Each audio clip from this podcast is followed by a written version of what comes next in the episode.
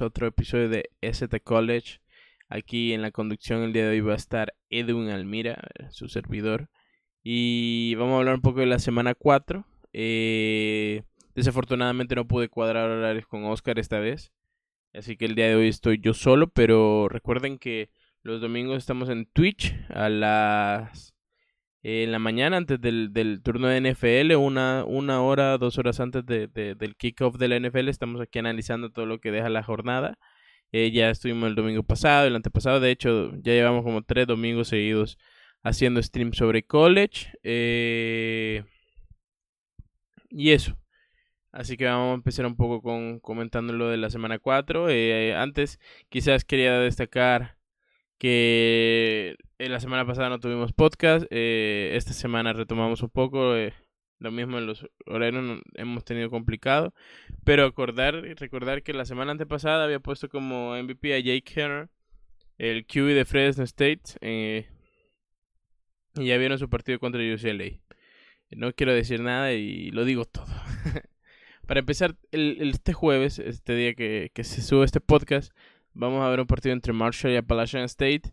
Eh, destacar sobre todo, y lo hemos mencionado aquí, soy un gran fan de la pareja de Nate Noel y Cameron Peoples. Eh, como, como una de las mejores parejas de running back. De hecho, Nate Noel, que parece que es el menos talentoso de los dos, tiene más acarreos, pero Cameron People se lleva todo lo, todo, se lleva más yardas, más promedio de yardas por acarreo y más touchdowns. Cinco touchdowns contra cero de Nate Noel. Eh, le falta a Cameron Peoples para crecer. Es un running back. Eh, Nico, el Balca también del CT College, eh, que escribe más que todo sobre los prospects. lo compara bastante con Derrick Henry. Creo que le falta ciertas cosas. Entonces, esas cosas que faltan como el pass protection, como la habilidad también para recibir, como para que no la tienen que, no la tiene Cameron Peoples, lo tiene Nate Noel. Es como el complemento perfecto para Peoples. Y me gusta bastante este backfield. Eh, me preocupa el coreback de, de Appalachian, Chase Bryce. Eh, touchdowns, dos intercepciones, 69% de completo, 751 yardas. No me termina de convencer, Bryce. Creo que es, es un problema. Mm, es un coreback que le puede quedar un poco grande el equipo. Ya vimos la derrota contra Miami. Creo que él es parte fundamental de, de, de esa caída. Y ver, un partido tranquilo contra Marshall, que espera que se gane Palacian. Y con eso sería el jueves. Eh, de ahí pasamos al, al, día viernes con un partidazo. A priori para mí es un partidazo y vamos a hablar de Liberty Flames versus Syracuse. Eh, vamos a hablar de, de, Malik Willis. Malik Willis tiene 613 yardas, 7 touchdowns, eh, 49 pases completos de 69 intentos. Es un jugadorazo que, que va que está levantando bastantes de bastantes seguidores hoy en día, ¿no? Cada vez es más común verlo hablar incluso de este ser pick 1 del draft. Yo no sé si estoy tan arriba con él aún. Yo recuerdo Yo recuerdo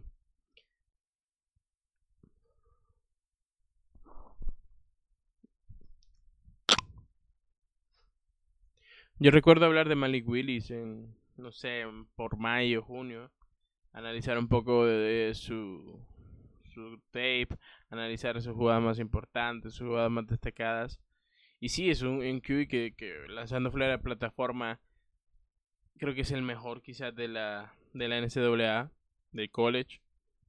Tiene un brazo muy potente, lo vimos en su primer partido, él en el primer partido de Liberty contra Old Dominion.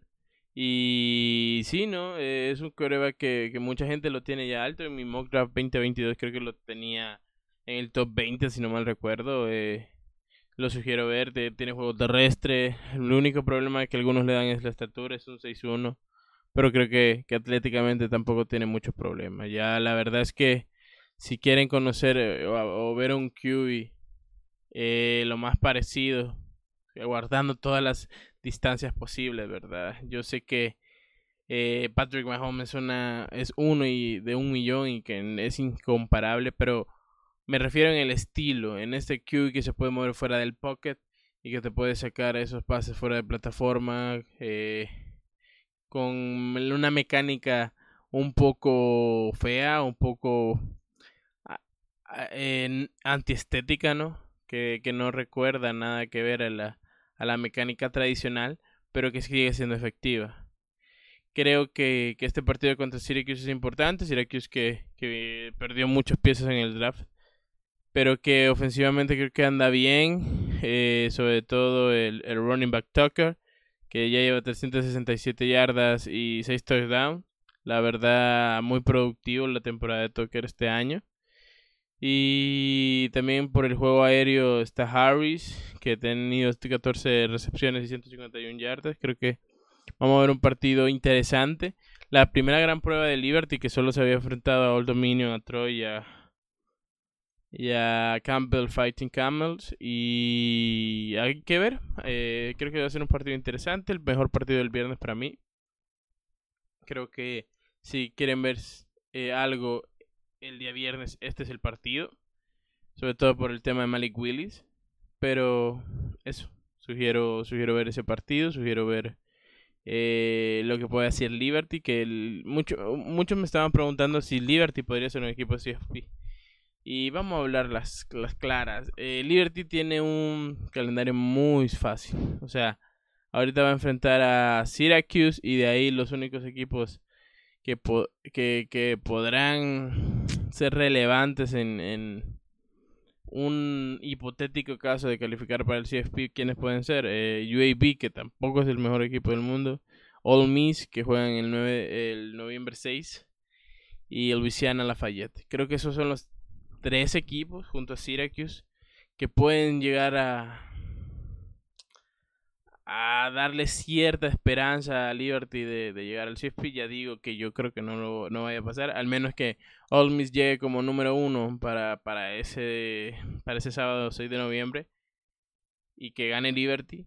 Veo muy difícil la inclusión de este equipo en, en el CFP y eso sugerirles verlo, no tanto porque va a ser un equipo campeón, sino por el talento que hay en sí, por el trabajo de coacheo que hay en sí, porque se coachea bien y recordarles también a, a, nuestros escuchas que el CFP no es o no está planeado y diseñado para que los equipos del grupo 5, sobre todo un independiente como Liberty, tengan oportunidad de acceder a los playoffs. Eh, es algo que hemos estado muy en contra. Eh, aquí en ZQL siempre lo hemos estado discutiendo. Es algo que no nos parece bien, que se necesita negociar ya una expansión ya que de hecho la expansión que se estaba pensando para noviembre se sigue retrasando. Se hablaba de que este fin de semana, entre viernes, sábado, si iba a haber una actualización, si se iba a votar. Parece que se está retrasando más o más. Vamos a llegar prácticamente a octubre sin tener una eh, una votación cuando en junio agosto estaba o en junio agosto se estaba presupuestando la votación en, este mes de septiembre eh, complicado y esperemos que el equipo de, de Liberty y los demás equipos de, del grupo 5 tengan más oportunidades en algún futuro. Eh, y con eso vamos a pasar al siguiente partido. Vamos a hablar del Notre Dame Wisconsin Badgers. Eh, otro de los mejores partidos de la semana. Este ya es el clave sábado, ¿verdad? Este partido ya es sábado y quiero centrarme un poco a hablar de Notre Dame. Eh, se habló mucho contra su, en su partido contra FSU, o la previa del partido contra Florida State University, que los Fighting Irish tenían una buena línea ofensiva. Y claro, con el, el coacheo que tiene el equipo de Notre Dame es normal. Pero vimos muchas carencias, vimos muchas fallas. Eh, el equipo de, Florida State presionó mucho a Jack Cohen, el quarterback transfer de hecho de Wisconsin, que está, va, a estar interesante esa, ese reencuentro, ¿no? Pero, eh, de hecho, Florida State capturó cuatro veces a, al, al mariscal Jack Cohen y tuvo nueve tackles para pérdida.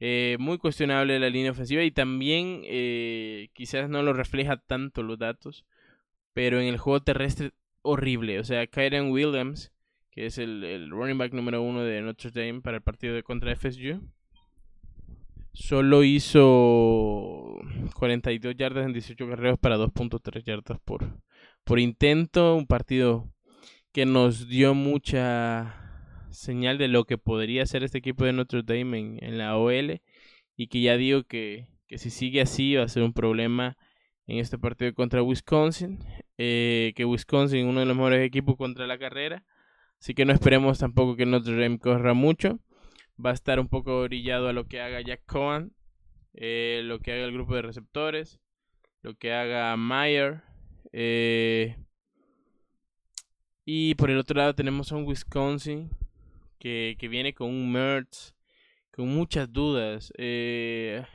hablábamos que el equipo de Penn State, con, contra quien inauguraron el, la temporada, le decían que Mertz podría ser el próximo Russell Wilson en, en tema del siguiente QB importante en la historia de Wisconsin. Pero Mertz ha decepcionado mucho en el partido contra Penn State tuvo, dos intercepciones y cero pases de touchdown. 185 yardas para de 22 eh, pases completos. Eh, muy dudoso y después su partido contra Eastern Michigan Eagles no tuvo intercepciones, pero solo 141 yardas aéreas contra un ataque contra una defensa como la de los Eagles. es muy dudoso.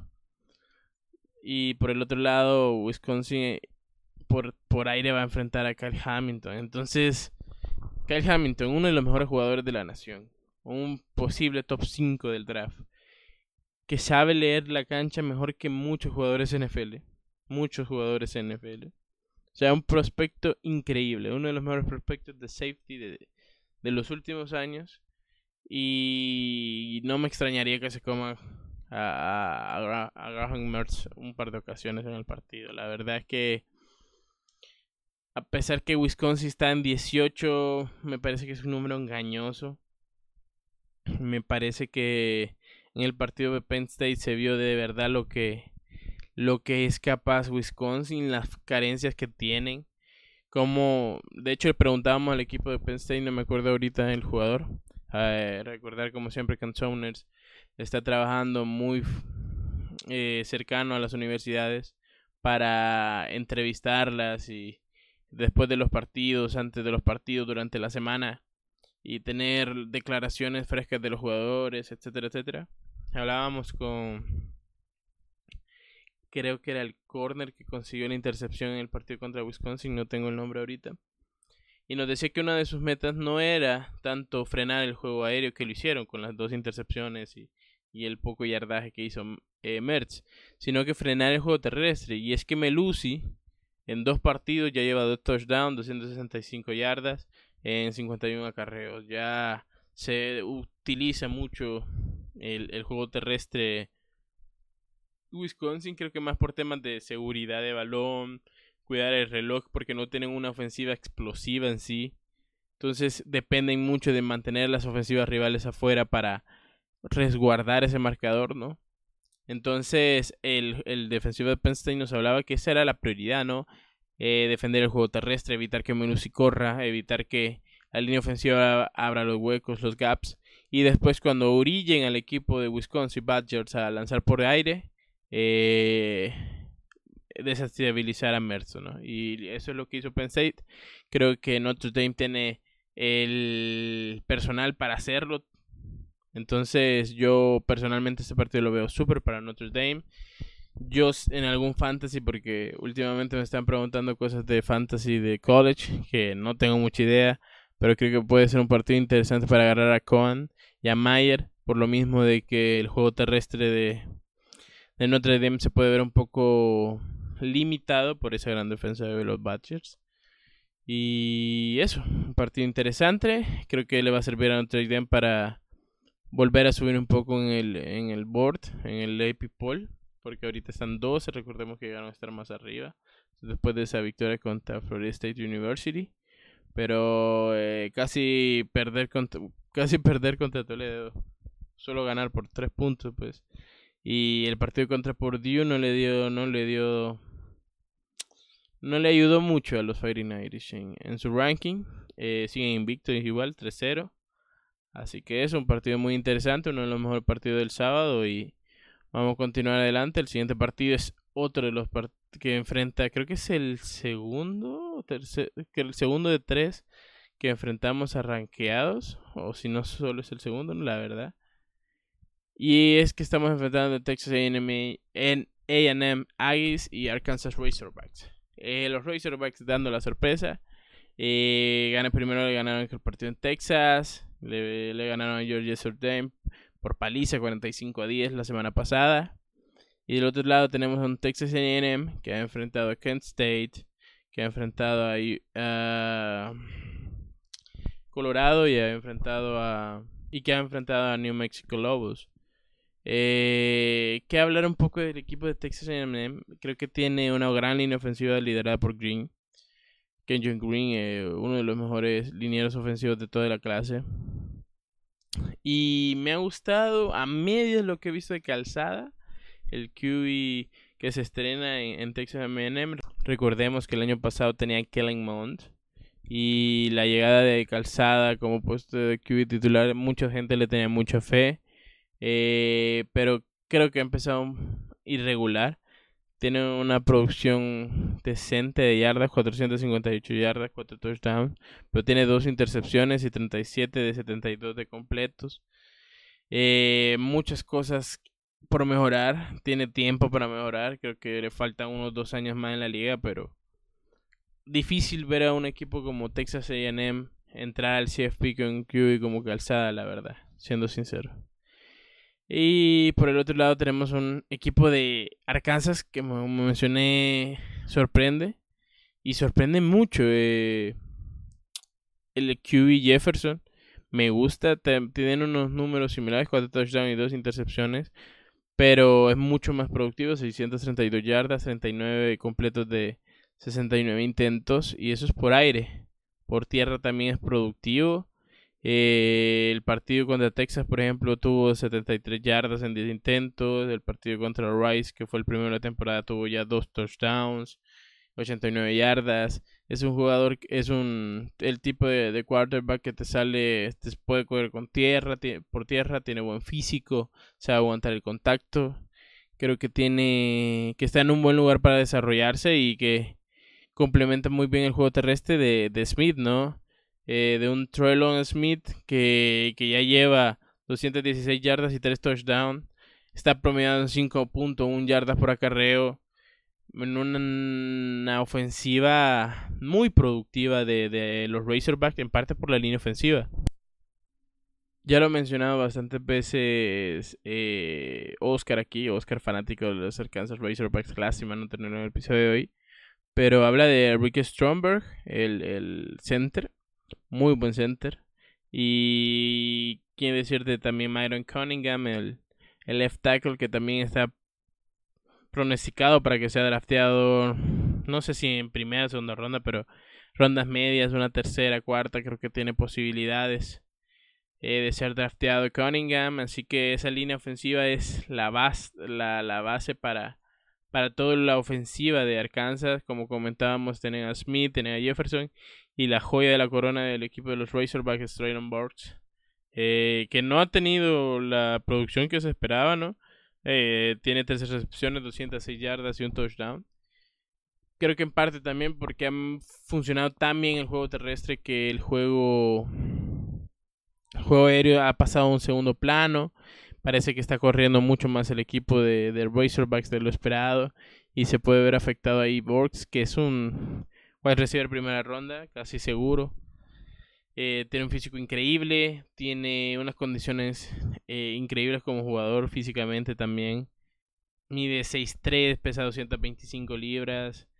Está promediando más o menos 15 yardas, 15.8 yardas por recepción, no sé. Eh, un jugador con muchas posibilidades de llegar a la NFL y romperla. Así que este partido se pinta para eso, para ver prospects, para ver a, a esta ofensiva de Arkansas que me gusta mucho. Y Texas A&M, a pesar de que está en el 7 y está arriba que Arkansas en el AP poll, yo daría aquí por vencedor a los Razorbacks. La verdad que es un equipo que me gusta mucho ver, a pesar de que no exploten tanto a Works como me gustaría, pero pero eso, agregue, eh, ese es otro de los partidos importantes de este sábado y ahora vamos contra mi partido favorito. Vamos a ver a Clemson Tigers versus North Carolina State Wolfpack. ¿Qué decir del equipo de, North Carolina, de, Clemson? Perdón. Eh, viene de capa caída un poco. El partido contra Georgia Tech solo lo gana por 6 puntos.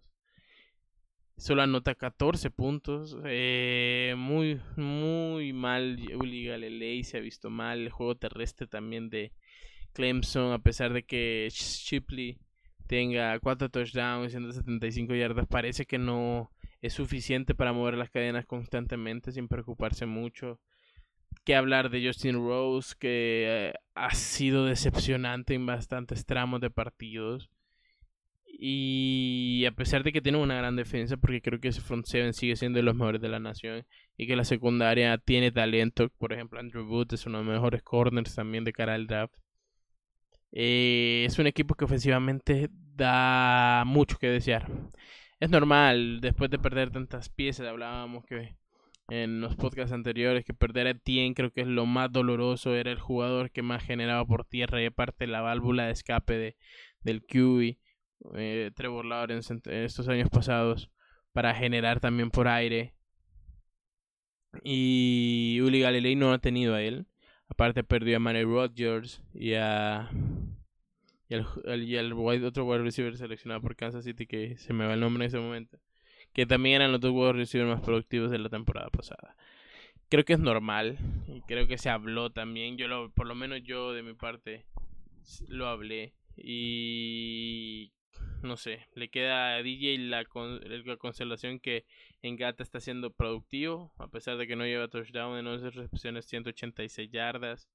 Creo que es una producción bastante decente y se va a enfrentar a uno de los equipos con mis prospects favoritos, ¿no? Eh, el equipo de North Carolina Wolfpack, State Wolfpack tiene a Mecca Messi, uno de mis wide receiver favoritos de, de, de largo, ¿no? Eh, este wide receiver mide 6'3, 212 libras. Es, es, muy físico en el punto de recepción. Eh, un jugador que su road running quizás no es el más adecuado el más refinado, pero creo que puede llegar a aportar bastante bien, incluso también por el interior. Eh, me gusta mucho de cara al draft. no sé, ahorita no sabría decir en qué ronda saldría por por la profundidad que hay en la posición de, de wide receiver este año, que me parece muy correcta. Pero que creo que es un jugador a tomar en cuenta. Otro jugador para tomar en cuenta es Ike Menguonu, el guardia, uno de los mejores de la liga. en el grupo de CFB que tenemos por WhatsApp se hablaba y había cierta polémica porque porque creo que era PFF o PFN, no me acuerdo en ese momento, había hecho un top, top 3 de, de, de lineos ofensivos y habían puesto a Linder Brown, el de Iowa, a Neil, el de Alabama y a Nwonu, ¿no? Eh, a mí me parece una, una, no sé cómo explicarlo, un, una asfaltadora humana. Para el juego terrestre creo que es el mejor guard de toda la liga. Y para protección de pase no es tampoco nada, es que no es nada mal, es un monstruo, a pesar de medir 6'4 nada más que que hay jugadores más altos en su posición. Creo que tiene la combinación de agilidad, aceleración y tamaño necesarios para, para que el equipo de... o para, para lograr todo lo que se propone. Eh, mucho talento, muchas cosas por mejorar también. Sobre todo creo que en Paras Pro le queda algunas cositas que, que, que, que mejorar y, y eso, un jugador increíble que ayuda y que prácticamente comparte un poco el mérito con este con el otro dúo de, de, running backs de, de los Wolfpacks, Sonovan King Knight, perdón, Sonovan, Knight que se esperaba tuviera una temporada más productiva aún que la que está teniendo, 298 yardas, 8.5 yardas por acarreo, eh, dos touchdowns. Pero la cosa es que está compartiendo el backfit con Ricky Person Jr., eh, que también tiene 32 eh, acarreos, 165 yardas, 5.2 yardas por acarreo y 3 touchdowns. Creo que esto es lo que... Eh, también una clave de la mejora del juego terrestre de, de los Wolfpacks, de lo que lo hace tan peligroso, que tiene ya dos armas en el backfield que pueden hacer daño, que pueden ir a buscar a,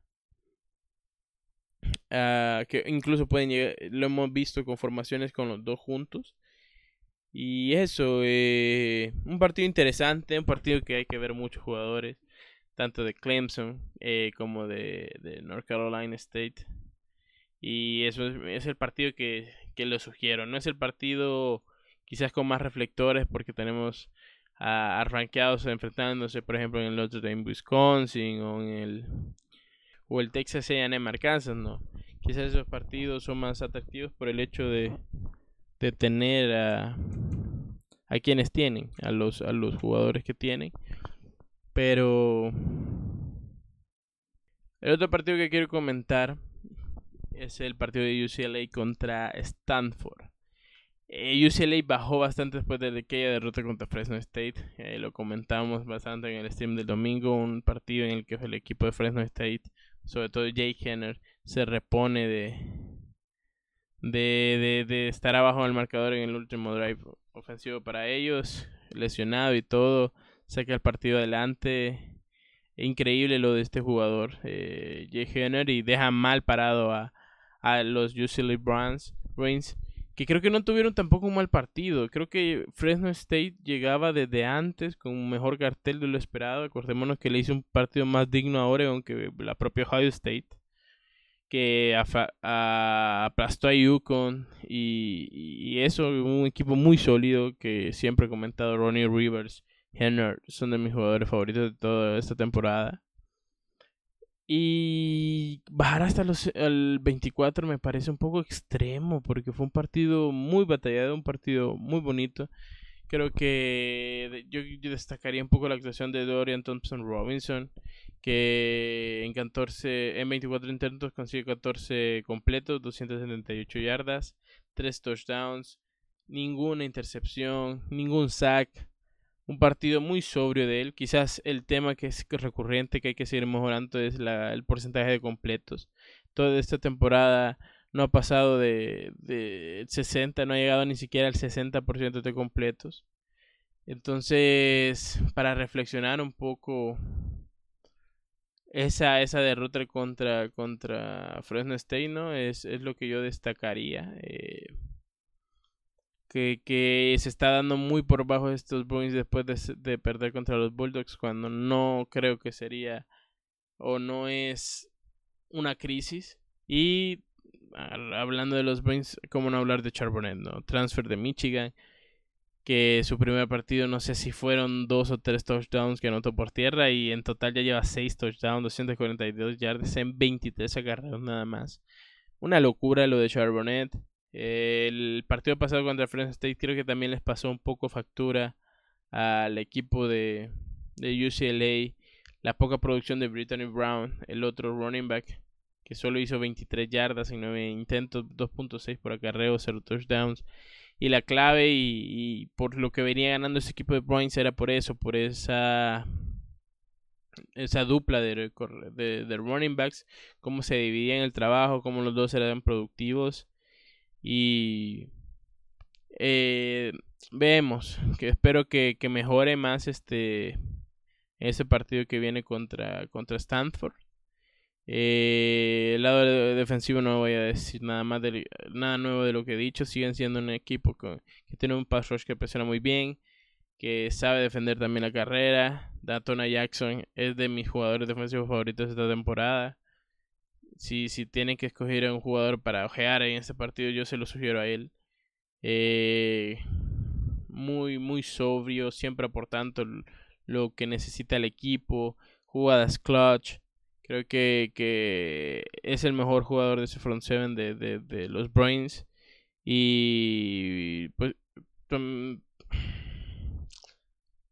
junto a Quarters 9, ¿no? que, es, que es el que más nombre tiene, que es el que más se viene escuchando, que es el que más eh, se ha venido hablando durante toda esta temporada o previa a la temporada. Y de hecho, ambos tuvieron un, sack. Eh, Quantus Knight tuvo dos tackles for loss. Eh, Jackson un tackle for loss. Así que esos dos jugadores para, para ojear del lado de UCLA.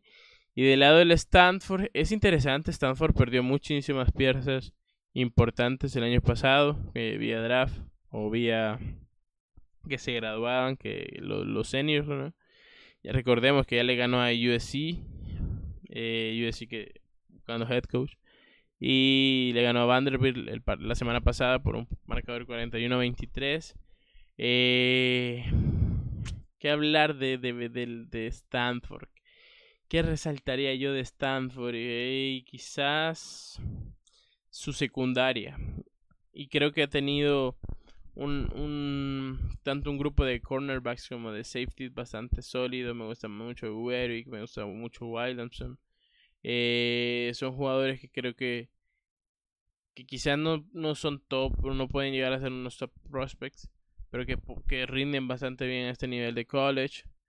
Eh, creo que su otra gran ventaja en estos últimos partidos ha sido eh, los turnovers, cero turnovers, tanto de evitando intercepciones, evitando fumbles, evitando errores, que les que les quite un poco esa ventaja que sacan eh, ofensivamente.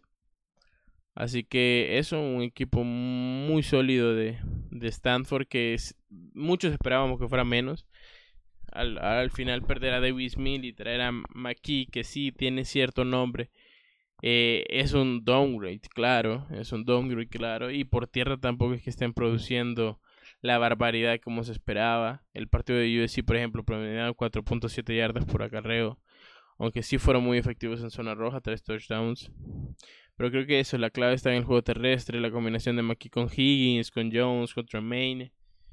Eh, creo que es lo que puede valerles eh, otra victoria, ¿no? Eh, interesante porque si le gana a USC y ya ahora le gana a UCLA, eh, creo que tendríamos que meter ya a Stanford en, en el, top 25. Ponerlo de junto quizás a, Oregon como los mejores equipos del Pac-12. Pero, pero falta ver el qué pasará el partido del sábado. Yo creo que voy a seguir dando al UCLA Browns como ganadores porque es un equipo que creo que defensiva y ofensivamente superior más allá de, lo que te puede ofrecer Stanford en, nivel de solidez colectiva. Es un equipo bien coacheado, no lo voy a negar. Pero, pero Chip Kelly va a seguir adelante y va a subir un poquito más en el ranking esta semana.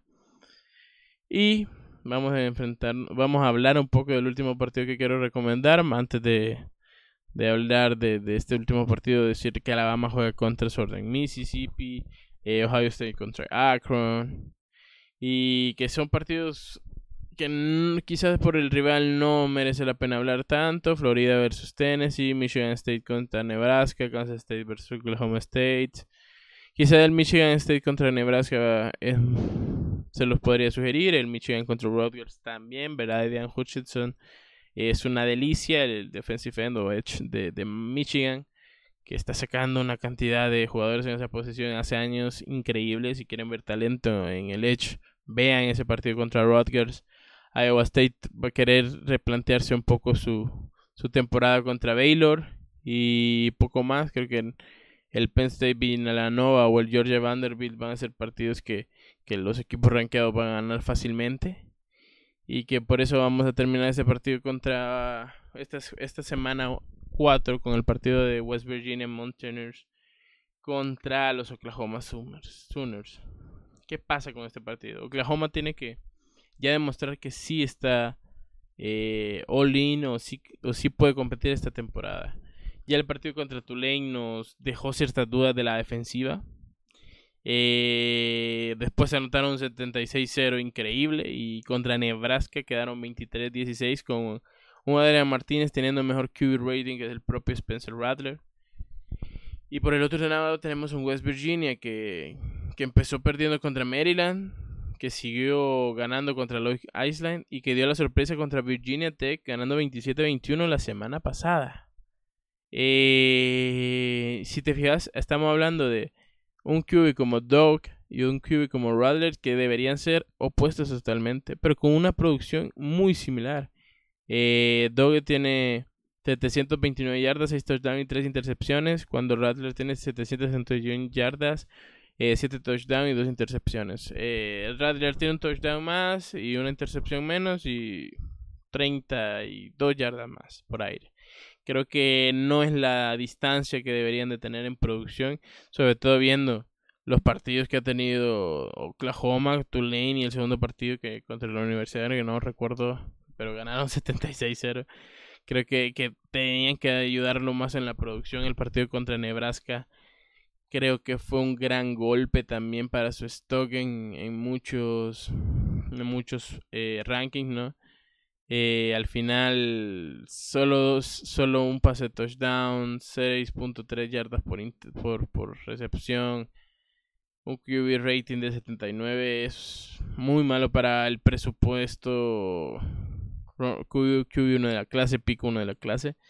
Y también el juego terrestre creo que no está siendo efectivo como debería. Los números nos dicen lo contrario. Tanto Eric Gray como Kenny Brooks pasan del 5.4 yardas por intento, por lo menos este partido pasado contra Nebraska. E incluso Brooks anotó un touchdown. Pero Eric Gray se esperaba mucho más. esperaba que fuera un top 3 de la clase o del draft. Kenny Brooks no jugó la temporada pasada pero por, por lesión.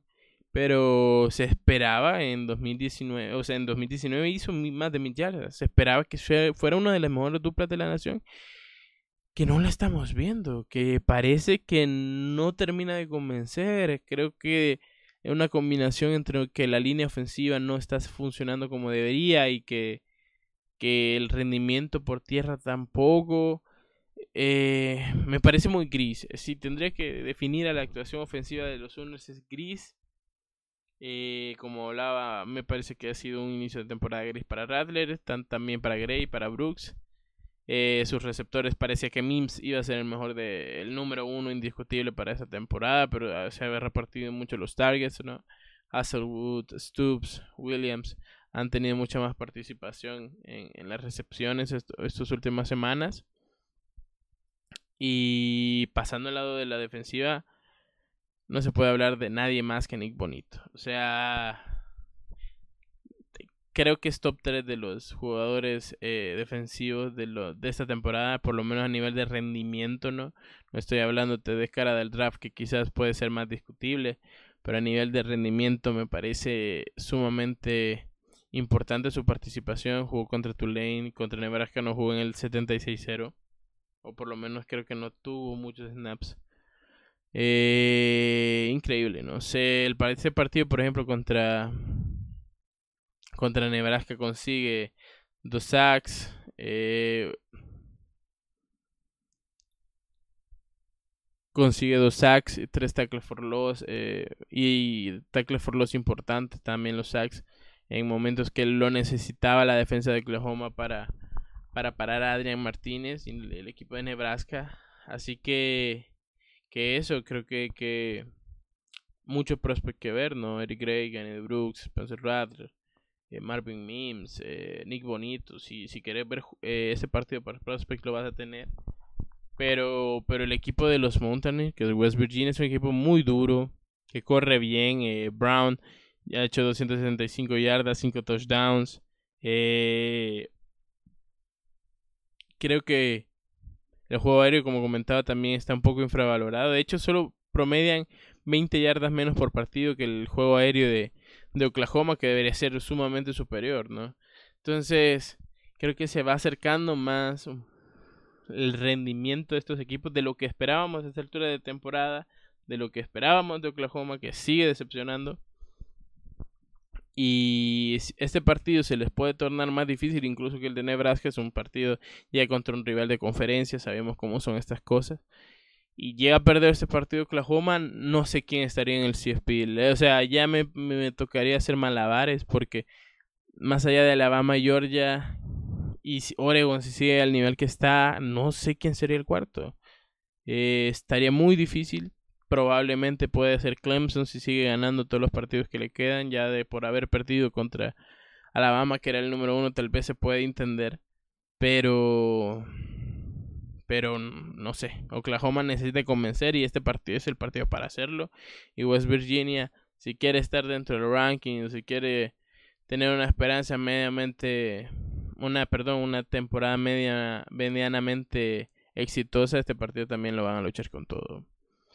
Y creo que esos son los partidos más interesantes de la jornada. Eh, la verdad que, que es una jornada un poco más tranquila de lo que, de lo que venían siendo las semanas pasadas, ¿no? Eh, creo que también ya era un poco momento de, de que algunas ligas ya están empezando sus enfrentamientos de conferencia, ya hay equipos con lesiones, por ejemplo Boston College perdió Jurkovic para el resto de la temporada, eh, equipos como USC que ya tienen problemas del staff, ya estamos viendo el, ya estamos acercando a la, la, mitad de temporada o a este punto de la temporada donde se están consolidando los contenders. Creo que ahorita los únicos dos clarísimos, clarísimos son Georgia y Alabama. Yo sigo poniendo Georgia por encima, gran defensa. Es, va a tener un partido contra Vanderbilt que lo tiene que ganar, sencillamente. Y eso, poco a poco nos vamos acercando a lo bueno de la temporada a un top 25 más, cada vez más eh, constante con los mismos equipos. Y eso. Vamos aquí a seguir cubriéndolo en ST College. Acuérdense que nosotros tenemos stream todos los domingos en, en Twitch. Búsquenos ahí como en Zoners. Tenemos los domingos por la mañana antes del turno de NFL. Hablando de todo lo que ha sido la jornada. Eh, recuerden que también pueden seguirnos en Twitter como en Zoners. Por Instagram como en Zoners.ok. Eh, no se olviden de meterse en nuestra web en zoners.net donde estamos hablando, no, bueno, donde Nico Walker ya empezó a hacer su, sus prospects de cara al draft del año que viene, incluso para de cara al draft 2023 con, con Deuce Vaughan, el, el running back de Kansas State. Entonces, un gran contenido. Eh, tenemos TikTok también, donde estamos subiendo las, las entrevistas eh, post conferencia o las conferencias en las que estamos asistiendo. Eh, seguimos sumando equipos, seguimos sumando jugadores a nuestro, a nuestro historial, por así decirlo. No paramos aquí en, en un gran trabajo del equipo, de todo el equipo, hasta gente fuera de Z College está apoyando en esta en este proyecto y nada, agradecerles a todos por escuchar el, el podcast otro día más. Eh, hoy me tocó a mí solito, espero que les haya gustado y nos vemos la semana que viene.